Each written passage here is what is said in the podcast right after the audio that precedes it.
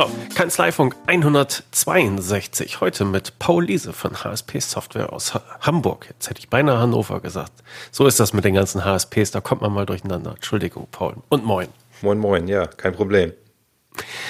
Wir wollten sprechen über den Digitalisierungsberater, den ihr anbietet mit HSP Software. Was ist das bitte? Ja, ist ähm, ganz spannend. Wir haben ja das Thema Verfahrensdokumentation irgendwann umgetauft in das Thema Mehrwertdokumentation. Haben in den Jahren 2019 und 2020 mit Kanzleien Mehrwertdokumentation mit deren Mandanten erstellt und es kam halt immer eine Handlungsempfehlung, eine Optimierung in der Zusammenarbeit zwischen Kanzlei und Mandant oder der Mandant hat eigene Prozesse optimieren können als Ergebnis dabei heraus. So, und über den Jahreswechsel 2020-2021 bin ich angeschrieben worden, ob ich daraus nicht ein Ausbildungskonzept machen könnte, um weitere Mitarbeiter in den jeweiligen Kanzleien mit dem Thema vertraut zu machen, auszubilden, mit dem Ziel Digitalisierungsberatung. Und das Spannende war da, und jetzt würde ich auch gerne mal Ross und Reiter benennen, dass gesagt wurde, die eine Kanzlei, ja, mein Mitarbeiter liebäugelt mit dem Fibutroniker. Da habe ich gefragt, ja, dann lass ihn das doch machen. Sagte, ja, der lernt dann nur Theorie, weil das habe ich mit anderen schon erlebt, die das gemacht haben, und die wissen dann nicht, wenn sie zurückkommen, wie sie es in die Praxis umsetzen sollen. Und der Unterschied zu dir ist, Paul, mit deinem Team, ihr habt uns gezeigt, live mit dem Mandanten, wie das in der Praxis funktioniert. Und wir haben viel mehr und viel besser und effizienter das Gelernte in die Tat umsetzen können, als wenn wir einfach nur in irgendein Seminar gehen, da sitzen, Druckbetankung und dann später damit weiterlaufen müssen. Okay, das müssen wir auseinandernehmen. Also erstmal Glückwunsch zur Umbenennung der Verfahrensdokumentation in Mehrwertdokumentation. Äh, ich spüre fast, wie sich ein gewisser Krampf in meinem Magen löst, wenn man das Wort hört, ja. Also Verfahrensdokumentation, ich verstehe den Sinn dahinter oder zumindest ansatzweise. Äh, aber diese Umbenennung ist, äh, finde ich, tatsächlich hilfreich. So, jetzt habt ihr das aber irgendwie schon gemacht und habt das auch in der Praxis gemacht. Das musst du noch mal ein bisschen erzählen. Und ich glaube, da müssen wir doch äh, ein bisschen ausholen, diese Verfahrensdokumentationssoftware von dir. Ne? Die ist ja irgendwie doch die Keimzelle davon. Ja. Also wie kommt das alles zusammen? Ja, das kommt dahingehend zusammen, dass ich mich immer gefragt habe, was möchte eigentlich ein externer Dritter, ob er nur Betriebsprüfer ist oder nicht, eigentlich von mir und meinem Unternehmen in einer Verfahrensdokumentation lesen. Und am Ende bin ich immer zu dem Ergebnis gekommen, er möchte doch eigentlich nur verstehen, wie mein Unternehmen funktioniert, welche Prozesse ich habe, welche Software ich dafür nutze und wie die Software genutzt wird und wo die Daten liegen. Um das jetzt mal so vereinfacht runterzubrechen. Und deswegen bin ich immer zu dem Punkt gekommen, so ein reiner Fragebogenkatalog, der am Ende mir ein Dokument auswirft, wo ich da mal sage, ja, nein und hier vielleicht und da habe ich ein bisschen Text. Das kann keine Verfahrensdokumentation sein. Vor allen Dingen liefert es mir als Unternehmer keinen Mehrwert. Und wenn ich anfange, mich mit meinen Prozessen zu beschäftigen, nämlich wer macht was, mit welchem System macht er das, wo liegen die Daten und ich wirklich prozessgetrieben daran gehe, habe ich für mich als Unternehmer immer eine Ist-Aufnahme meines Unternehmens und ne, das, wer schreibt, der verlangsamt ja, sein Denken, komme ich eher an den Punkten vorbei, wo ich merke, da knirscht es, da muss ich was optimieren, damit es besser läuft. So, und deswegen bin ich zum Thema Mehrwertdokumentation gekommen und bin immer über die Prozesse gekommen, nämlich wer macht was, wie macht er das, mit welchem Werkzeug und so weiter. Und dann kommt man auch immer an das Thema Mehrwerte, weil ich daraus heraussehen kann, ah, hier läuft es nicht perfekt, gibt es dafür ein Tool, kann ich einen Prozess ändern, muss ich was machen. Aber eure Software ist schon, also ich möchte noch wissen, wie der Kontakt zustande kommt zwischen, zwischen dir und den Beratern und den Mandanten. Also ihr habt diese Software, ne? Genau. Verfahrensdokumentation. Und Richtig. Die setzen die Kanzleimitarbeiter ein. Richtig. Und da haben sie euch kennengelernt. Ne? Und dann kam genau. halt dieser Wunschbrief an dich. Richtig. Ja, also okay, sie haben ja gesagt, also unsere Software ist keine, ein, keine Software nach dem Motto, ich nehme sie, pack sie aus und dann lege ich sofort los sondern ich muss auch wissen, was mache ich damit und wie gehe ich in der Methodik mit dem Mandanten damit um, um die Ergebnisse zu produzieren. Es gibt ja Lösungen am Markt, die auch ihre Berechtigung haben, darum geht es mir gar nicht, wo ich als Anwender einfach nur einen Leitfaden bekomme in Form von diese Frage mit Ja beantworten, die mit Nein, die mit Text und am Ende habe ich eine Dokumentation. Aber die liefert mir ja keinen Mehrwert, sondern ich habe dann nur für die Abwehrberatung einer möglichen Betriebsprüfung was produziert. Und das ist mir persönlich als Unternehmer zu wenig. Und dann fällt es mir auch schwer, wenn ich jetzt Berater bin, mit diesem Ergebnis auf einen Mandanten zuzugehen und zu sagen, wir klicken hier mal den Fragebogen durch und dann hast du eine Dokumentation. Dann macht er das, aber dann unterhält er sich auch nicht im nächsten Jahr mit mir. Das will ich ja erreichen als Berater. Ich möchte über das Thema Prozessdokumentation, Digitalisierungsberatung immer wiederkehrend mit dem Mandanten in Kontakt kommen, mit ihm sprechen können und schauen, bei der letzten Prozessdokumentation haben wir das und das festgestellt. Das haben wir jetzt gemeinsam verändert. Jetzt gehen wir mal die nächsten Themen an, die sich daraus ergeben oder was wir noch identifiziert haben. Und dadurch entsteht ja für mich in der Kanzlei ein komplett neues Beratungsprodukt, wo ich kontinuierlich den Mandanten in der Digitalisierung begleite. Und da gibt es ja kein Ende. Das ist dann aber auch die Verkäuferkunst äh, von den Beratern, die da gefragt ist. Ne? Man kann ja nicht sagen, wenn er eine Verfahrensdokumentation oder Mehrwertdokumentation einmal erstellt hat, kannst du ja nicht sagen, nächstes Jahr äh, willst du noch eine kaufen? Ja. Also Doch, eigentlich schon, ja. weil in den GOBD steht ja drin, dass wir unsere Verfahrensdokumentation, wenn wir jetzt nochmal das letzte Mal dieses Wort gebrauchen wollen, okay. ähm, versionieren und historisieren sollen. Also muss ich mich ja in einem regelmäßigen Rhythmus mit der Dokumentation beschäftigen. Nehmen wir mal einen Zwölf-Monats-Rhythmus. Und das ist für mich so dieser Fuß in der Tür beim Mandanten zu sagen, ich mache da jetzt ein kontinuierliches Geschäft draus, ein Zwölftelregelung, jeden Monat ein Betrag X und dadurch weiß der Mandant, ich bin safe, einmal im Jahr kommt mein Mandant, Berater zu mir, schaut mit mir über die Prozesse, aktualisiert es, gibt mir Impulse und so weiter. Oder vielleicht im halben Jahr. Den Rhythmus kann ich ja selbst entscheiden. Ja. Hast du eine Mehrwertdokumentation für, für dein eigenes Unternehmen? Ja. Gut.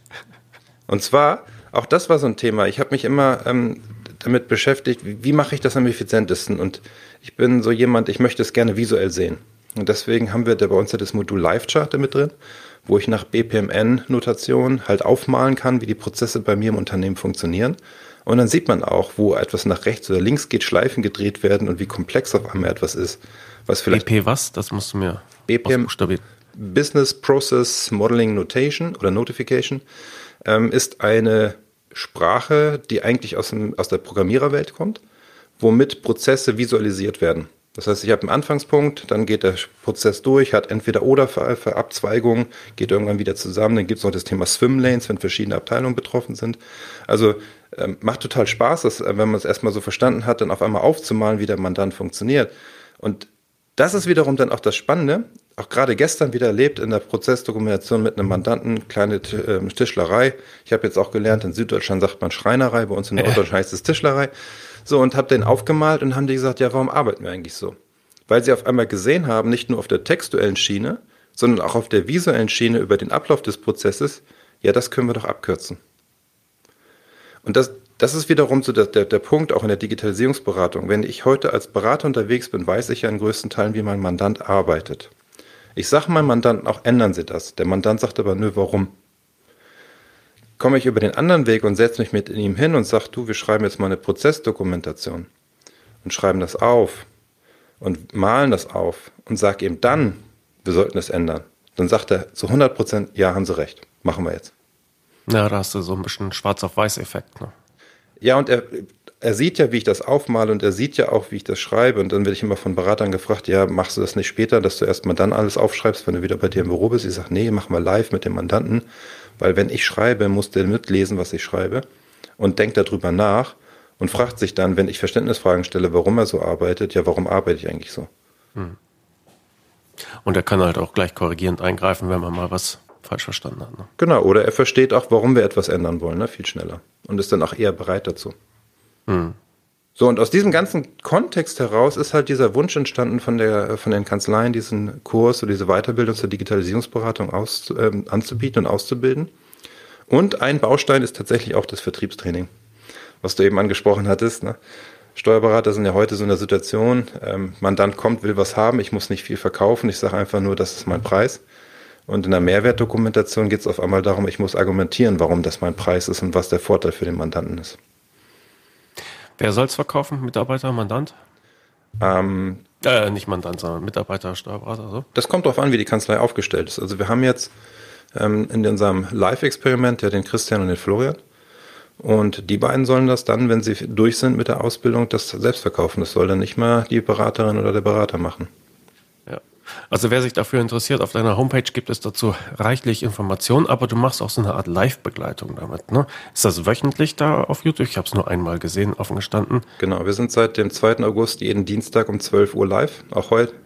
Ähm, auch heute sind wir wieder live. Ähm, und werden das Ganze mal gucken, wo der Christian und der Florian stehen. Und einmal im Monat kommt dann noch dazu, ähm, dass wir mit der Mareike und dem Eugen, die jeweils die Kanzlei führende Inhaber sind, ähm, immer so ein monatliches Meeting machen nach dem Motto, was haben wir jetzt eigentlich geschafft, was für Auswirkungen hat das auf die Kanzlei, finden ist die noch gut oder nicht, sodass man auch sieht, wie denkt die Kanzleiführung über das Thema. Ja, und dazu muss man kein Teilnehmer sein, man muss kein Kunde sein von dir, ja. das ist öffentlich, ne? man kann sich das angucken und euch da ein bisschen erleben. Ja, fand ich sehr interessant, als du das äh, da angekündigt hast. Da dachte ich mir, oh, schön, das ist ja. äh, ein schöner Einblick dabei. Aber kommen wir doch mal zu den, zu den Inhalten. Mhm. Was lerne ich denn alles in deinem Digitalisierungsberaterkurs? Also wir fangen an mit den Basics, nämlich was ist eigentlich in den GOBD drin? Was steht da? Was muss ich wissen?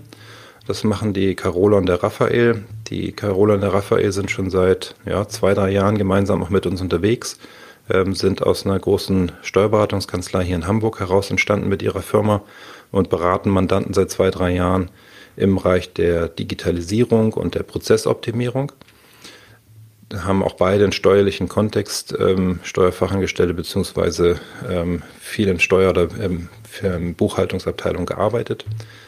Dann haben wir das nächste Thema, nämlich wie mache ich eine Prozessdokumentation mit dem Thorsten.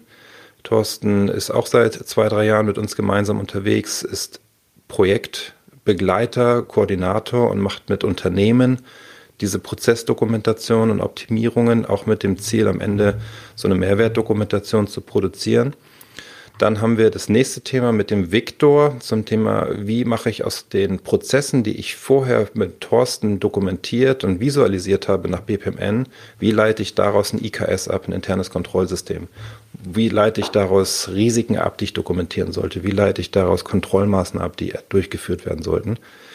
So, und dann kommen wir zum nächsten Thema, nämlich mit dem Eugen, der sagt, jetzt mache ich aus diesem ganzen Thema IKS und aus dem Thema Prozessdokumentation vom Thorsten mache ich jetzt eine Mehrwertdokumentation oder Verfahrensdokumentation, was muss ich dann noch dafür tun? So, das ist so der erste Strang, den man gehen kann. Dann gibt es auch den anderen Strang mit dem Wolfgang hier aus Hamburg, der das Hamburger Trainingsinstitut leitet und gegründet hat, nämlich Vertrieb. Wie verkaufe ich das Ganze? Aktives Zuhören. Wie gehe ich auf die Argumente ein? Wie kann ich dem Mandanten etwas plausibel machen und so weiter? Dann diese Einwandbehandlungsthemen, Fragetechniken und dergleichen.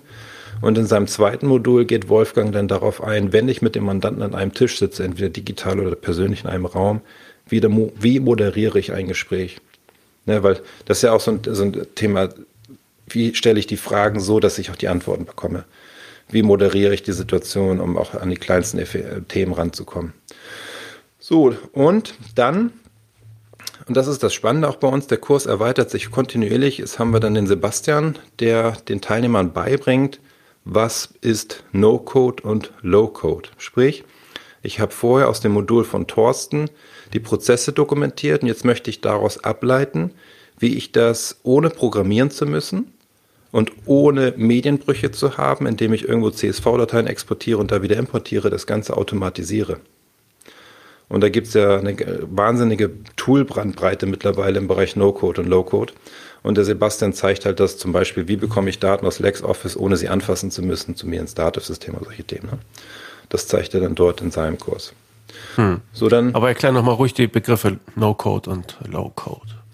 No-Code bedeutet halt, dass ich ohne irgendetwas codieren zu müssen oder irgendwas programmieren zu müssen, ähm, einfach durch ähm, Klickreihenfolgen also wir reden jetzt nicht über Robotic Process Automation, dass irgendwie ein Roboter über meine Oberfläche läuft und was mhm. klickt, mhm. sondern wir reden darüber, dass ich sage zum, auf einer Plattform, wenn dieser Fall eintritt, dann soll mit den Daten das passieren und sie so verändert und dorthin geschickt werden. Das funktioniert aber nur, wenn die entsprechenden Systeme auch die Schnittstellen bereitstellen, sodass man direkt miteinander kommunizieren kann. Also ich habe okay. hab System A, System B und dazwischen ist so ein kleiner also ein Tool, was sagt, wenn das in dem System A das passiert, dann hole ich die Daten dort ab und schicke sie so verändert an System B. Was kann das für ein System sein? Also die, dieses System, was in der Mitte ist und sagt, oh, da ist was, dann muss ich dies tun. Nehmen wir mal ein Beispiel. Bei uns ist es so im CRM-System, wenn ich einen neuen Kunden bei uns im CRM-System anlege, dann merkt das dieses Tool in der Mitte und legt diesen Kunden dann auch automatisch bei uns im Support-System an bekomme ich eine Supportanfrage per E-Mail bei uns im Supportsystem und diese E-Mail-Adresse gibt es noch nicht bei uns im CRM-System, dann laufen die Daten dorthin zurück. sodass ich halt nicht mehr anfange, mit vielen Daten zu pflegen. Und das sind halt diese, diese wiederkehrenden Tätigkeiten, habe ich auch gestern äh, gerade mit diesen, in diesem Projekt erzählt. Wenn ich Tätigkeiten habe, die ich jeden Monat wieder mache, im gestrigen Fall war das ähm, Einkaufspreise pflegen. Das möchte ich nicht. Ich möchte nicht jede Woche Einkaufspreise pflegen müssen. Das möchte ich automatisiert haben. Dann mache ich das über solche Tools. Okay. Aber nenn mal ein paar Namen, weil sowas möchte ich auch. Ja, es gibt ja dieses äh, Integromat ist zum Beispiel ein Tool. Okay. Oder Zapier ist ein Tool. Oder aus dem Hause Microsoft ähm, Power Make heißt es, glaube ich. Power Automate. Power Automate, genau.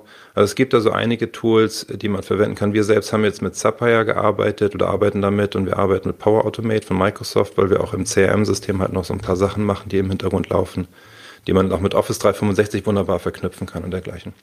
Selbst wenn du eine Terminbuchung über Calendly bekommst, hast du die Möglichkeit, diese Daten so ins CRM-System zu übernehmen und andere Sachen rauszulösen. Ne? Wie automatisch nach zehn Tagen soll eine E-Mail verschickt werden. Das macht ein Power Automate so etwas automatisch. Muss ich mir das auch nochmal angucken. Aber, also auch, Zapier, da, aber ja. auch da ist wieder das Spannende, wenn ich das Ganze mal aufgemalt habe nach diesem BPMN-Format, dann kann ich nämlich ableiten, an welcher Stelle im Prozess möchte ich was automatisiert verschickt haben oder an andere Systeme übergeben haben. Dann muss ich mir dieses BPMN doch nochmal angucken. Wo kann man denn da gute Infos zu finden? Naja, wenn du ähm, Tante Google anwirfst und nach BPMN eingibst, es gibt so mal ein richtig cooles Tool aus der Freeware, ähm, demnächst auch bei uns in der Software komplett integriert, und zwar Camunda. Äh, schreibt sich mit C. Ähm, der Camunda Modeler, den kann man entweder auf dem PC nutzen, ist eine Anwendung, die auf Java basiert, die auf einem Windows oder auf einem Mac-PC genutzt werden kann oder das bpmn.io. Da habe ich das Ganze auf einer Web-Oberfläche und kann dort anfangen zu malen und meine Prozesse zu visualisieren. Ah, da muss ich mich dann mal reinstürzen. Weil ich finde es äh, manchmal schwierig nachzuvollziehen. Und wenn du irgendwas gebaut hast, verstehst du manchmal gar nicht, wo deine Daten geblieben sind. Ja, ja, ja das stimmt. ja. Äh, von daher ist das immer wieder eine Herausforderung. Ja. Und ähm, ja. Und es gibt halt auch inzwischen so viele Tools, dass ich auch da den Überblick schwierig finde. Ja, also, und dann haben die Tools noch ähnliche Funktionen und dann fragst du dich, wer hat jetzt was ausgelöst? Wo, wo, wo kam es her? Wo ging es hin? Ja. Ne? Okay, ja, werde ich mir das mal anschauen. Also es ist ein sehr umfangreiches Angebot es geht da auch, ich weiß nicht, hattest du erwähnt, Geldwäschegesetz, hat es auch mit dabei, ne? Genau, das ist jetzt nicht Bestandteil von der Digitalisierungsberatung, aber bei uns in der HSP Community haben wir eine ganze Menge Kurse, unter anderem halt auch den Kurs über das Thema Geldwäsche. Wie identifiziere ich Geldwäsche? Was muss ich tun, wenn ich das finde und dergleichen? Da gibt es ja so die Situation, dass die Kanzleien ihre Mitarbeiter in dem Bereich ausbilden müssen und auch nachweisen müssen, dass diese Ausbildung erfolgt ist. Jetzt kann ich den Mitarbeiter auf ein Seminar schicken oder ich sage den Mitarbeitern, hey, ich buch, habe hier einen Account gebucht in der HSB Community für fünf Mitarbeiter. Ich weise den Kurs den fünf Mitarbeitern zu. Als Verantwortlicher sehe ich auch, wer hat das bereits abgeschlossen, wer muss nochmal motiviert werden, das doch zu tun. Und dann habe ich auch, wenn dann irgendwann Besuch bekommt von der Steuerberaterkammer, ob ich das Thema nachvollziehe, äh, bearbeitet habe, kann ich dann immer sagen, hier, meine fünf haben das gemacht zu dem Zeitpunkt. Das gleiche gibt es auch für ein Thema Datenschutz bei uns. Datenschutz ist übrigens auch ein Thema, ein Modul im Bereich der Digitalisierungsberatung, nämlich GOBD und DSGVO. Wie gehört das zusammen? Und was muss ich dort berücksichtigen? Weil das stellen wir immer wieder fest, wenn wir mit Kanzleien Projekte machen, dass die Mandanten sind kleiner 20 Mitarbeiter, die an einem PC sitzen, ja. Deswegen brauchen sie nicht zwingend Datenschutzbeauftragten. Aber die wissen überhaupt nicht, was das Thema Datenschutz bedeutet. So, und deswegen war es uns halt wichtig, dass diejenigen, die bei uns in der Ausbildung sind zum Digitalisierungsberater, auch verstehen, was ist im Datenschutz eigentlich gewünscht, worum geht es eigentlich. Weil das ist genauso wie bei der Verfahrensdokumentation. Eine Datenschutzdokumentation ist eigentlich auch eine Mehrwertdokumentation für mein Unternehmen. Wenn ich weiß, wer wo wie Zugriff hat und, und so weiter und das mal dokumentiere, dann weiß ich auch, wo sind meine Risiken. Wer in den letzten Monaten LexOffice beobachtet hat, dem dürfte aufgefallen sein, dass sich dort so einiges getan hat. Da war zum einen der Start von Lohn und Gehalt, aber auch die Verfahrensdokumentation, die automatisch integriert ist und nur vom Berater abgerufen werden kann, also die Verfahrensdokumentation zur Belegablage, die ist noch ziemlich neu. Und da sie nur von den Beratern abrufbar ist, können die Kanzleien darum herum sozusagen ein eigenes Geschäftsmodell entwickeln. Der Kundenmanager in LexOffice wurde erweitert. Er erleichtert die Kommunikation des Mandanten mit dessen Kunden. Und ganz aktuell während der Pandemie haben die Entwickler von LexOffice noch ein weiteres Modul hinzugefügt, und zwar ein Antragscenter. mit dem die Mandanten steuerliche Erleichterungen selbst beantragen können. Sie sehen, LexOffice wird weiterentwickelt und in der Zielgruppe der kleinen und mittleren Unternehmen gewinnt dieses Programm immer mehr an Zuspruch. Die Mandanten können damit sauber, bequem und online ihr Büro führen. Und was haben Sie als Steuerberater davon? Saubere Daten und eine reibungslose Zusammenarbeit. Und LexOffice hat ein besonderes Angebot für Steuerberater. Damit Sie LexOffice in Ihre Abläufe integrieren, das Programm voll ausschöpfen können und Ihren Mandanten gut erklären, gibt es ein gratis Starterpaket für Kanzleien. Eigene LexOffice Kanzleibetreuer kommen zu Ihnen in die Kanzlei und machen ein Onboarding mit Ihnen. Die Kanzleibetreuer legen mit Ihnen Ziele und Termine für diese Einführung fest. Sie schulen Ihre Mitarbeiter und Sie betreuen sie beim Onboarding der ersten Mandanten. Dieses Starterpaket im Wert von 159 Euro können Sie gratis erhalten, wenn Sie sich hier registrieren. Lassen Sie sich die Software erklären. Lassen Sie sich zeigen, wie man sie in Ihre Kanzleiabläufe integrieren kann und für welche Ihrer Mandanten diese Software tatsächlich am besten geeignet ist. Sie bekommen Ihre Mitarbeiter geschult und Sie bekommen Unterstützung beim Onboarding der ersten Mandanten. Und nicht zuletzt zeigen Ihnen die Kanzleibetreuer auch die Steuerberatersuche in LexOffice. Lassen Sie sich dort listen und einfacher finden von Mandanten, die auf eine digitale Zusammenarbeit Wert legen. Die nötigen Links finden Sie natürlich hier direkt in den Show Notes oder gehen Sie einfach auf lexoffice.de-steuerberater. LexOffice ist ein tolles Tool für kleine und mittlere Unternehmen. Aber die Entwickler von LexOffice bedenken auch stets die Berater mit sei es bei der Verfahrensdokumentation, die nur halt die Kanzleien abrufen können, automatisiert und stets aktuell, oder sei es auch bei den Konditionen. Denn die besten Konditionen erhalten die Endkunden, wenn sie von ihrem Steuerberater oder ihrer Steuerberaterin über den Steuerberaterzugang eingeladen werden.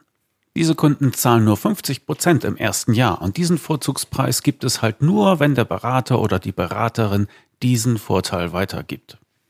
Also, lassen Sie sich von den Kanzleibetreuern Arbeit abnehmen, damit auch Sie sagen können, LexOffice, die beste Verbindung zwischen Steuerberater und Mandant.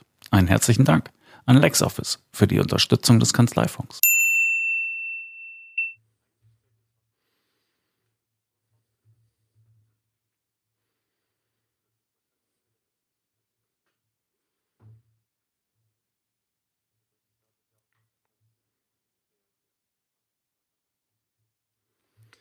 Naja, wir haben festgestellt, dass reine Softwarehersteller eigentlich nicht mehr das ist, was ein Unternehmen benötigt, sondern eine Kanzlei braucht aus unserer Sicht einen Partner. Und der Partner stellt im Idealfall ein Tool zur Verfügung, aber auch seine komplette Expertise und das Wissen, wie mit diesem Werkzeug effizient gearbeitet werden kann und Mehrwerte produziert werden können. Und deswegen sind wir an den Punkt gekommen, wir wollen uns als Partner der Kanzleien verstehen und nicht als Softwarelieferant. Ja, es ist auch relativ schwierig, so diesen Ruf irgendwie abzulegen, aber über Zeit wird es sicherlich funktionieren. Man könnte natürlich extrem krass das verändern, indem man sagt, hey, wir ändern unseren Firmennamen komplett und machen hier ein Rebranding und dann könnte man vielleicht das eher aufweichen, wollen wir aber gar nicht. Aber das sagen wir auch immer jeder Kanzlei, die sich bei uns meldet und sagt, hey, ich habe gesehen, dass ihr da ein Werkzeug habt, dass die in dem ersten Meeting auch schon verstehen, dass sie nicht nur das Werkzeug bekommen, sondern das komplette Mindset drumherum, auch den Schwarm der Anwender. In unserer HSP-Community sind ja alle Anwender miteinander vernetzt und tauschen sich untereinander aus. Und wenn so eine Frage kommt wie von dir gerade, ähm, ja, welches Tool nehme ich eigentlich für die No-Code oder Low-Code-Automatisierung, dann haben Sie die Möglichkeit, den Sebastian dort anzusprechen. Oder andere offene Fragen zu stellen, hey, welches Tool nehmt ihr, aus welchen Gründen? Ist ja auch der Grund, warum jetzt zum Beispiel Samuel und Viktor so eine Digitalisierungstool-Datenbank anfangen zu bauen, wo wir in die Situation kommen, dass der Berater am Ende seinem Mandanten sagt, du nimmst jetzt bitte die Software, weil ich von meinem Berufskollegen aus dem Standort X gehört habe, dass das und das funktioniert bei seinem Mandanten, der in der gleichen Branche ist wie du. Wie geht der Berater heute vor? Der Mandant hat ein Problem, der Berater sagt, hier sind drei Tools, such dir eins aus, ich weiß nicht, welches passt. So, in der Digitalisierungsberatung wollen wir aber ganz genau dahin, dass der Berater ganz konkret sagt, du bist zum Beispiel in der Branche Coworking Spaces. Hier ist die optimale Lösung mit den und den Vorteilen für dich und in der Zusammenarbeit mit mir haben wir das und das nach hinten raus für Möglichkeiten.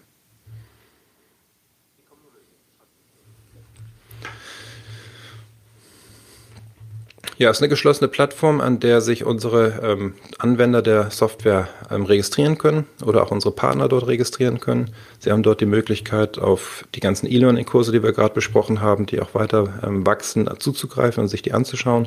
Sie haben die Möglichkeit, mit sich mit den ganzen anderen Anwendern zu vernetzen, dort zu chatten, in Gruppen zu organisieren, in Gruppen auszutauschen, Dokumente zu verteilen. Sie haben auch aktiv die Möglichkeit, Ihre Ideen in der Weiterentwicklung unserer Softwarelandschaft zu kommunizieren und zu voten. Wird auch immer intensiver genutzt, weil halt die Anwender auch merken, dass das, was dort kommt, von uns schnell kommentiert, Feedback gegeben, weiterentwickelt und am Ende auch umgesetzt wird. So, dann habe ich die Möglichkeit, über den Weg halt auch auf Videos zuzugreifen. Ich habe die Möglichkeit, ähm, aktuelle Blogartikel mitzulesen, Fachartikel zu lesen. Ich kann auf die komplette FAQs zuzugreifen, auf, habe auf meine Support-Tickets Zugriff. Also halt alles an einem Punkt.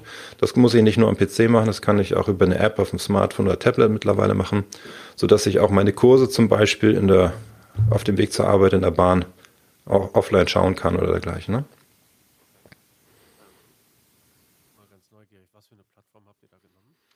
Also wir haben im Backend ein WordPress und oben drüber BuddyBoss.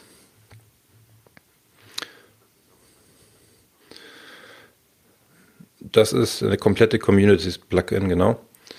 Ähm, total cooles, hippes Team, verteilt über die ganze Welt mit ihren Entwicklern und Supportlern und so weiter. Und ähm, ja, wir haben verschiedene Lösungen ausprobiert, bevor wir uns dann für BuddyBoss entschieden haben.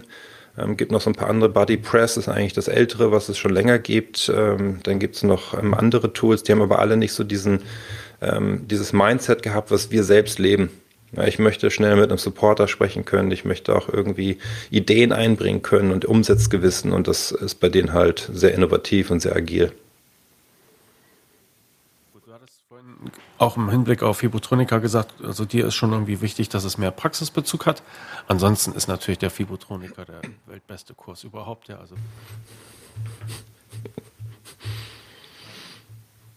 Der Praxisbezug mit den Mandanten, was kannst du mir da noch ein paar Beispiele geben? Was wird da so besprochen? Was hacken die miteinander aus? Ja, also wir haben jetzt ja über die Kurse gesprochen, die es dann im Digitalisierungsberater in der Weiterbildung gibt. Und wir haben so ein dreistufiges Modell. Das erste Modell ist die E-Learnings, die ich gerade besprochen habe. Dann gibt es jeden Monat zu festen, wiederkehrenden Terminen die Live-Calls mit den jeweiligen Dozenten, wo ich dann mit denen live über die Themen sprechen kann, Impulse holen kann. Ich bekomme auch Hausaufgaben, die ich dann zum nächsten Live-Call-Termin umsetze so dass ich auch außerhalb der normalen Gruppenchat-Funktion mit dem Dozenten in das Gespräch gehen kann und mir Feedback holen kann. Habe ich das richtig verstanden? Muss ich das so und so machen oder wie setze ich etwas um? Oder wenn ich nachher auch, ich kann ja sagen, ich mache heute den ersten Live-Call, zwei Monate später den nächsten Live-Call und erzähle ich dem Dozenten, was alles nicht funktioniert hat aus seinem Kurs und was ich falsch gemacht hätte und dann gibt er mir Impulse und Ideen, was ich anders machen kann. So haben wir zum Beispiel letztens mit einem einen Teilnehmer über das Thema gesprochen, wie er einen Mandanten, der partout nicht will, aus welchen Gründen auch immer, trotzdem überzeugt bekommt. Und hat Ideen bekommen, die er dann umgesetzt hat und es hat funktioniert. So, das ist die zweite Ebene, die Live-Calls. Und die dritte Ebene ist, dass wir mit dem Teilnehmer in echte Projekte mit Mandanten aus seiner Kanzlei gehen. So, das heißt, der Mandant, äh, der, der Teilnehmer sagt dann, ich möchte das mit dem Mandanten machen. Und das erste Projekt macht dann noch ein Dozent von uns mit dem Teilnehmer. Der Teilnehmer schaut zu. Das zweite Projekt macht der Teilnehmer und der Dozent schaut zu und gibt dann Hilfestellung und, und sagt da an der Stelle das und das. Und denn die Erfahrung zeigt, die wir 2019, 2020 gemacht haben in den Kanzleien, ab dem dritten Projekt fliegt der Teilnehmer, weil er die Methodik verstanden hat und weil er gesehen hat, der Mandant beißt ja gar nicht und der Mandant arbeitet ja doch mit, wenn er sieht, dass es ihm was bringt. Und dann fängt das Thema auch an, total begeisternd zu sein. Ja, gestern zum Beispiel eine Situation, da hast du eine Steuerberater da und dann habe ich gefragt, ja, warum wird denn für den Mitarbeiter oder für die Angestellten, warum werden dann Dokumente an die, ans Unternehmen geschickt, damit die die Überweisung machen? Ihr nutzt doch schon Daten für Unternehmen, Online-Banking, um die Bankdaten abzurufen. Warum stellt ihr da nicht die Daten zur Verfügung? Dass der Mandant nur noch auf den Knopf und dann geht das weg. Ja. Und dann so, ja, genau. Und ja, wurde gestern sofort geändert. Und da kommt so ein Punkt, an dem ich momentan arbeite und überlege, wie wir das hinbekommen. Die Mitarbeiterinnen und Mitarbeiter in den Kanzleien, wenn man die fragt, wie ist die Zusammenarbeit mit deinem Mandanten, dann hört man fast immer, die ist super. Der schickt mir rechtzeitig die Daten, ich bekomme das schon gescannt und so weiter, alles da. Aber es ist nicht dieses Mindset in der Kanzlei zu sagen, wie kriege ich es noch besser hin? Wie komme ich von alleine als Mitarbeiterin, ohne dass ich einen externen Impuls bekomme, an den Punkt, dass ich etwas an dieser Situation, wo ja schon alles gut ist, noch mehr verbessern möchte? Ja, ja dafür musst du ja Sachen erkennen, die du vielleicht auch gar nicht kennst. Ne? Und deshalb war ich am Anfang, als du erzählt hast mit BPMN und so etwas, war ich auch skeptisch. Also einerseits denke ich mir, äh, nichts schlägt die Praxis, ja, aber ähm, da arbeitest du dann halt auch irgendwie deinen Trott ab.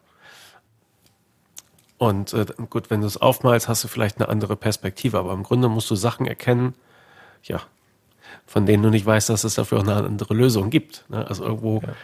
so ganz zu fassen ist das Problem für mich noch nicht.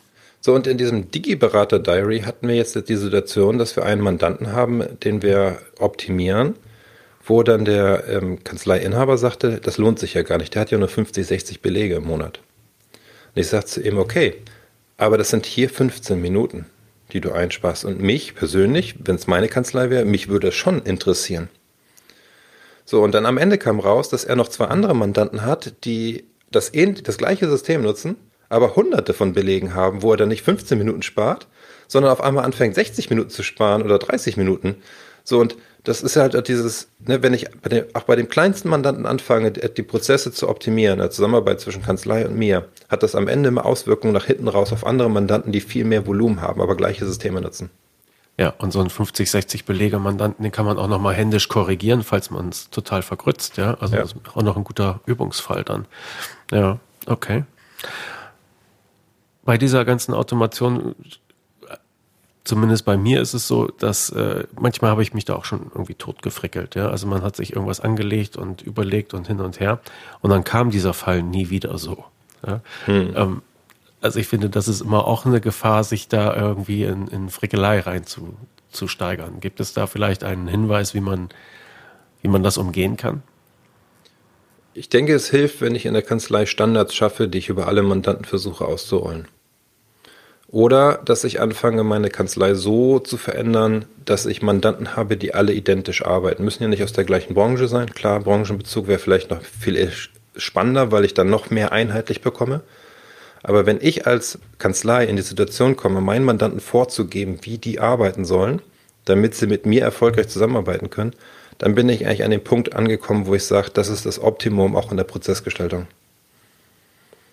Weil ich dann die Prozesse festgelegt habe, nicht mehr jemand von außen im Grunde. Genau, und ich mich nicht bei jedem anders verhalten und schauen muss, was muss ich jetzt hier eigentlich beachten. Und deswegen ist es auch so wichtig, dass die Berater in die Lage versetzt werden und lernen, welches Tool, welches Werkzeug, welche Schnittstelle sie ihrem Mandanten vorgeben zu nutzen. Hm. Aber da ändert sich ja auch immer so viel. Ne? Das ist ja alles immer sehr in Bewegung da. So, und deswegen ist dieser Digitalisierungsberater-Lehrgang bei uns keine Geschichte, die nach irgendwie drei Monaten ändert, sondern das ist ein kontinuierliches Thema. Die haben weiterhin Zugriff auf die Sachen, die haben weiterhin die Möglichkeit des Austauschs. Wir werden den Kurs kontinuierlich erweitern. Jetzt haben wir im Oktober wieder ähm, bei uns jemanden zu Gast, der hier im Studio was aufnimmt. Da geht es dann vielleicht ein bisschen um das drögere Thema Verfahrensrecht, aber es entwickelt sich halt kontinuierlich weiter.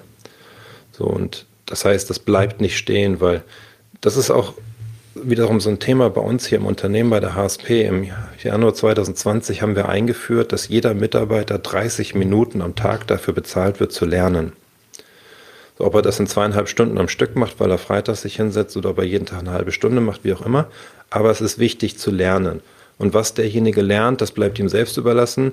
Viele haben sich dann Sachen rausgesucht, die sie an ihrem Arbeitsplatz unterstützen. Andere haben sich mal auch komplett fremde Sachen angeschaut. Aber das gleiche Thema habe ich ja hier. Wenn ich jetzt in der Kanzlei unterwegs bin, dann ist es ja ein kontinuierliches Lernen. Nicht nur, was in den dicken Gesetzesbüchern steht oder in irgendwelchen BMF schreiben, sondern halt auch in der Zusammenarbeit, welche Tools gibt es und welche nutze ich und was helfen mir die. Und unsere Aufgabe als Partner ist es, den Kanzleien das aufzubereiten und zur Verfügung zu stellen. Okay. Beschreib mir doch mal bitte das Preismodell dahinter. Also das mit der Community finde ich alles super. Ich muss also einmal Kunde gewesen sein, ja? Oder nee, einmal Kurs gar nicht. Muss ich du kannst, nicht? Also du kannst einfach den Kurs machen oder du hast unsere Software im Einsatz, hast du Zugriff auf die Community. Eins von beiden. Oder beides. Und dann halt auch dauerhaft. Ja. Genau. Cool. Wie viele Leute habt ihr da schon drin in eurer Community? Ähm, etwas über 300. Nicht schlecht. Und es wächst pro Monat zwischen 15 und 20 die dazukommen. Das ist auch mal spannend, wenn man dann so Kanzleien hat, die ein bisschen größer sind, wo dann auf einmal anfängt, die erste Truppe in der Kanzlei fängt das Thema an zu adaptieren und zu lernen. Und dann kommt auf einmal der nächste Standort dazu und dann kommt der nächste Standort dazu. Und dann muss man auch dazu sagen, das haben wir jetzt auch häufig, ähm, neue Mitarbeiter in Kanzleien, die sollen damit loslegen. Die bekommen ihren Zugang bei uns in der Community, schauen sich die E-Learning-Videos an und dann wissen sie, wie die Software funktioniert dann wissen sie, wie andere Sachen funktionieren. Das heißt, das Onboarding von neuen Mitarbeitern in der Kanzlei für das entsprechende System oder das ganze Projekt funktioniert viel einfacher, als zu sagen, so wie früher, ich habe neue Mitarbeiter, ich muss jetzt einen Consultant buchen, dass er einen Tag Schulung macht. Ja. ja. Interessant. Und das Preismodell, also wenn ich mich für diesen Digitalisierungsberaterkurs interessiere, was muss ich da auf den Tisch legen? Wie lange dauert das? Also Geschwindigkeit bestimmst du selbst. Du kannst das in ein, zwei Monaten komplett durchziehen und äh, auch gemeinsam mit uns loslegen. Der aktuelle Geschwindigkeit ist eher so, dass die drei bis fünf Monate unterwegs sind. So ist auch das Live-Projekt ausgelegt äh, mit dem Florian und Christian, dass wir gesagt haben, wir machen das jetzt vom 1.8. bis Ende November und dann schauen wir mal, wo wir stehen. Ähm, Christian sagt, er wird vielleicht noch zwei Monate länger machen wollen. Schauen wir mal, ob Florian das schafft in den vier Monaten. Aber gucken wir mal. So, und zum Preismodell. Ähm, wir haben gesagt, dass wir 5000 Euro dafür berechnen weil wir halt nicht nur einfach sagen, hier sind Videos und schau sie dir an und hier sind die Dozenten, die dir zur Verfügung stehen, sondern wir liefern halt noch viel mehr drumherum. Gerade dass, wenn wir live mit den Mandanten in die Projekte gehen, da investieren wir sehr viel Zeit und sehr viel Know-how. Und auch das Langanhalten, dass wir sagen, du kannst auch in zwölf Monaten noch die aktuellen Videos gucken. Oder der Thorsten war letztens hier und hat seinen Kurs aktualisiert, weil es neue Erkenntnisse gab, die er den Teilnehmern zur Verfügung stellen wollte, war hier bei uns im Studio und hat seine neuen Themen aufgenommen. Das heißt, das gehört alles mit dazu. Hm, hm, hm. Okay. So, und was vielleicht auch noch für die einen oder anderen spannend ist, es gibt ja aktuell so eine Welle, ich weiß nicht, wie du das empfindest, dieser Fight, Fachassistent für ähm, IT-Prozesse und Digitalisierung oder Digitalisierung IT-Prozesse, der ist ja so momentan so ein bisschen von vielen nachgefragt. Du kannst, wenn du möchtest, mit dem Wissen, was du bei uns im Digitalisierungsberater lernst, als ja, Krönchen die Prüfung bei der Steuerberaterkammer zum Fight ablegen. Weil alles die Inhalte, die im Fight abgefragt werden, auch Bestandteil bei uns mit sind. Hm, okay. Ja. Ja, wir hatten, oder ich habe mir den Fight auch angesehen und ich hatte auch mal einen Podcast-Gast, äh, Stefan Krivelin, der den mitentwickelt hat. Mhm. Ähm, also ich finde es super, dass die Kammer da äh, Engagement in diese Richtung entwickelt hat und auch äh, da etwas macht. Das war mir, also da würde ich dann, wenn ich mal scharf kritisieren sollte, dann würde ich sagen, ja, das ist mir ein bisschen zu theoretisch und äh, ein bisschen zu gesetzeslastig. Ne, also den finde ich nicht sonderlich interessant, aber wie gesagt, kann sich auch noch weiterentwickeln. Dass sie da was machen, finde ich hervorragend. Und äh, das wird dann bestimmt irgendwann mal eine runde Kiste, aber so wie er jetzt aufgebaut ist, wenn irgendwann mal die Mandanten anrufen und sagen, ja, liebe Steuerberatungskanzlei, ich habe hier ein Compliance-Problem beim Thema GOBD, äh, bitte berate mich zu Tode, dann ist das bestimmt eine gute Sache, aber ich glaube, der Fall ist einfach nicht da. Ja. Äh, der Fall ist da, äh, dass die sagen, wie, ja, wie kommen denn jetzt die Kasse, Kassendaten hier und dahin oder, oder so. Ja, ne? also es ist alles noch ein bisschen praxisorientierter. Ja, richtig. Oder gestern hat man einen Fall, rief eine Kanzlei und sagte, ich habe hier einen Prüfer, Kassennachschau. Was mache ich denn jetzt? So, und ähm, dann musst du halt Praxiserfahrung haben, um zu wissen, wie du jetzt dem Mandanten hilfst. So, und das ist halt das, was, weswegen wir auch sagen, Praxis ist wichtig und nicht nur das theoretische Wissen, sondern wie überführe ich das Gelernte in die Praxis, wie wende ich das an? Hm. Ja. Ja, mit Steuerköpfe haben wir da ja einen ähnlichen Ansatz. Wir haben auch entdeckt, irgendwie so die Schlüsselfunktion der Mitarbeiter, ne? mhm. dass man die halt irgendwie ähm, unterstützen muss in ihrer täglichen Arbeit und dass da sehr viel größere Hebel sind, als wenn man einen ja, zeitlich überbeanspruchten Steuerberater versucht, von irgendetwas zu überzeugen. Ja. Hm? Das ist übrigens auch so ein Thema, ne? Warum oder was würdest du sagen, ist der größte Flaschenhals in der Kanzlei? Der Berater. Deswegen ist es in unserem Live-Projekt bei dem Digi-Berater Diary auch so, dass ich äh, gesagt habe, ich mache das Ganze aber nur, wenn ihr Kanzlei-Inhaber ähm, euch raushaltet. Ihr dürft zuschauen, ihr dürft äh, mit begleiten, aber ihr seid bei den Sendungen dienstags nicht dabei. Das wir, wir machen eine eigene Sendung mit euch, aber ihr seid auch nicht in den Schulungen mit den Teilnehmern dabei. Weil die sollen das Thema entwickeln, die sollen das lernen, die sollen den Freiraum haben. Und ihr sollt als Berater sehen, dass das funktioniert. Es muss nicht alles über euren Tisch gehen. Es gibt Mitarbeiterinnen und Mitarbeiter, die es können. Gut. Da tust du ihm wahrscheinlich sogar einen Gefallen, wenn du sagst, beim wöchentlichen Besprechung brauchst du nicht dabei sein. Ja, das ist eine zeitliche Entlastung. Da sagen die, ach, schade. ja, aber gut. Ähm, aber was besprichst du denn dann monatlich mit dem? Ähm, mir ist wichtig zu wissen, was sich in der Kanzlei dadurch verändert.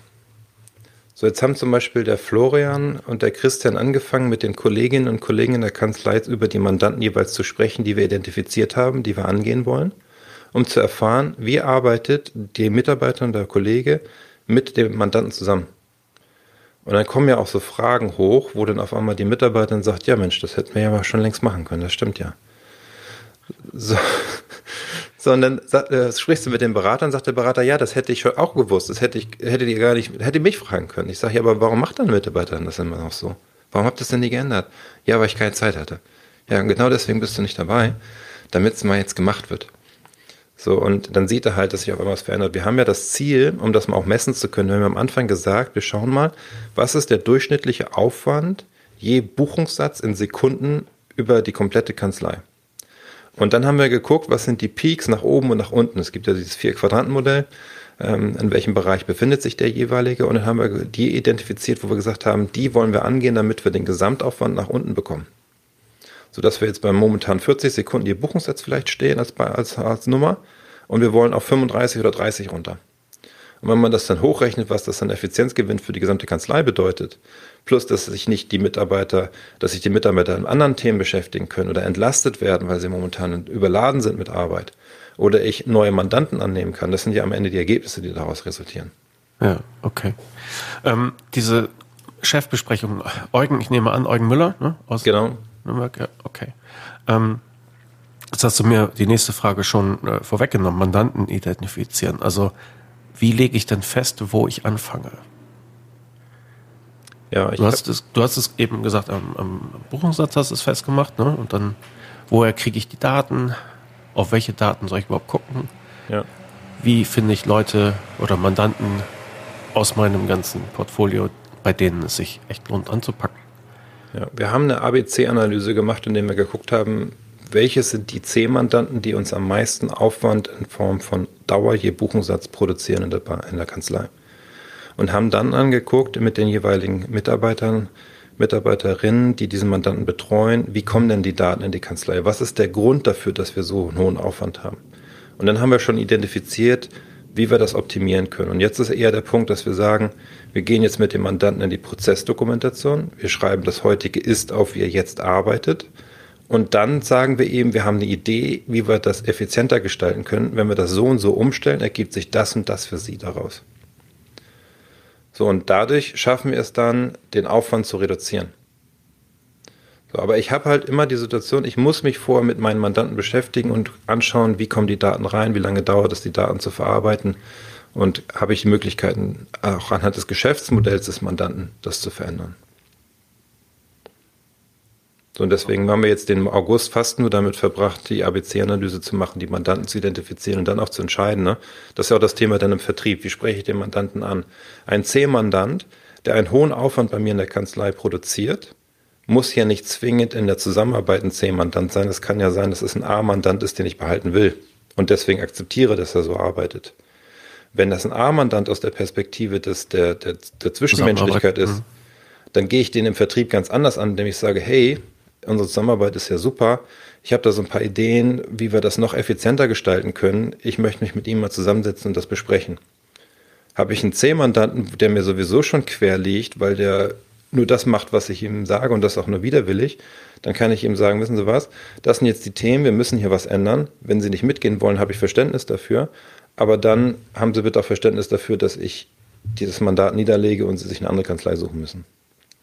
So, und ich habe ganz andere Hebel im Vertrieb und das ist wiederum, was ich so genial finde in der Kanzlei. Ich habe alle Daten, um vertrieblich aktiv zu werden, auch erfolgreich zu werden. Und ich habe auch alle kaufmännischen Daten, um dem Mandanten zu sagen, eine Investition in ein Tool oder in eine Lösung kannst du dir leisten und hast folgende Effizienz äh, Ergebnisse daraus. Ne, wenn ich jetzt mal nur meine Softwareverkäuferbrille aufsetze, ich weiß doch gar nicht, wie die Kanzlei dasteht und ob sie sich den Preis leisten möchte, was ich aufrufe. Ja. Sehr faszinierend. So, und das bringen wir halt den Mitarbeiterinnen und Mitarbeitern, die bei uns in die Ausbildung gehen, bei. Und das ist halt auch so spannend, das jetzt mal live zu begleiten und auch nach außen live zu kommunizieren, dass das wirklich funktioniert. Dass das nicht nur eine Idee ist, einen weiteren Titel auf, ähm, auf sein Revers zu heften oder zu sagen, ich habe hier einen tollen Kurs gemacht, sondern es hat wirklich Mehrwerte für die Kanzlei und für die jeweiligen Mitarbeiter und Mitarbeiterinnen. Okay. Dieses Vertriebstraining trifft dann ja auch die Mitarbeiter. Wie genau. erlebst du das? Dürfen die Vertrieb machen? Das geht schon mit der Terminvereinbarung los. Zum Beispiel, ich habe dem ähm, Florian gesagt, der hat einen schwierigen Mandanten, der immer versucht auszuweichen. Ich sage, mach folgendes, biete ihm drei Terminvorschläge an, aber auf eine Art und Weise, dass er keine Option hat. Ne? Nicht nach dem Motto fragen, wann hätten Sie denn Zeit, ich habe hier folgende Vorschläge, sondern zu sagen, ich habe hier den und den und Termin, welcher, welche möchten Sie? So. Ja, kleine Umstellung, aber schon. Genau, und das wirkt. Das hat er live erlebt. Wow, das funktioniert ja wirklich. So, und dann auch diese Aha-Erlebnisse bei dem, der bei uns in der Ausbildung ist, zu begleiten und zu sehen, wie er auf einmal diese Erfolgserlebnisse hat und sagt, das kann ich umsetzen, das kann ich anwenden und da hilft mir jemand, gibt mir Tipps. Das motiviert dann auch wieder uns als Dozenten und Trainer. Hm. Okay. Digitalisierungsberater. Ich finde, das ist ein schönes Konzept. Und ja, ich wünsche einfach furchtbar viel Erfolg damit. Was Vielen sind Dank. denn was sind denn so, ich weiß das, also einfach gefragt, was sind Tools, die dich zurzeit richtig antören, wo du denkst, oh, wenn das auch nur ein, zwei Steuerberater mehr einsetzen würden, die könnten aber Geld mit der Schubkarre nach Hause fahren. Tools in welchem Bereich? Kannst du aussuchen. Hm. Ich glaube, das hängt davon ab, was die Kanzlei eigentlich machen möchte in Zukunft, welches Beratungsthema sie angehen möchte. Ähm, ich habe ja viele Spielfelder. Wenn ich mir überlege, heute mache ich eine Buchhaltung für den Mandanten, künftig wird, läuft das wesentlich automatisierter, habe ich Zeit für andere Themen und welches Thema möchte ich angehen. Und ich persönlich würde mich immer, weil ich halt Digitalisierung seitdem ich irgendwie zwölf war und mich mit IT und PCs und allem möglichen beschäftigt habe, ich würde das, das wäre mein Thema. Weil, weil ich habe ja als Steuerberater eine ganz andere Position gegenüber dem Mandanten eine Vertrauensposition. Ne? Wir gehen zum Zahnarzt und vertrauen dem, dass er den richtigen Zahn trifft, wenn er bohrt. Genauso vertrauen wir auch dem Steuerberater, dass er uns als Mandant optimal hilft, weil er keinen Mehrwert davon hat, dass er eine bestimmte Software verkauft. Da bekommt er ja nichts für. Verkauft er ja auch noch nicht. Er sagt mir nur, das ist das. So, und diese Position, diese, diese Vertrauensposition, plus dass ich den kompletten Datenschatz habe, das wäre das, womit ich agieren würde in der Beratung. Und wie kriege ich den Bogen weg von der ich meine, ist ja auch ein Dauerbrenner, Evergreen und Verkaufsschlager, Buchhaltung und, und, und Pflegeleistung hin in die mehr beratungsintensivere Ecke? Indem ich die Mandanten nach und nach umstelle, in die Automatisierung bringe. Was sind denn so Glücksmomente, die eure Digitalisierungsberater beim Mandanten auslösen konnten? Ähm, spannendes Thema. Wir haben äh, ähm, war das letztes Jahr im Sommer mit einem Mandanten eine Dokumentation, eine Prozessdokumentation geschrieben, so ein Taxiunternehmen. So, und dann haben wir so überlegt, ja Mensch, wie arbeitet ihr denn? Habt ihr irgendwie 20 Mitarbeiter, die auf den Fahrzeugen sitzen und dann habt ihr drei, vier in der Disposition? Wie funktioniert das Ganze mit dem Thema Aufträge verteilen? Am Ende die Aufträge abrechnen, dann läuft es in die FIBO und so weiter.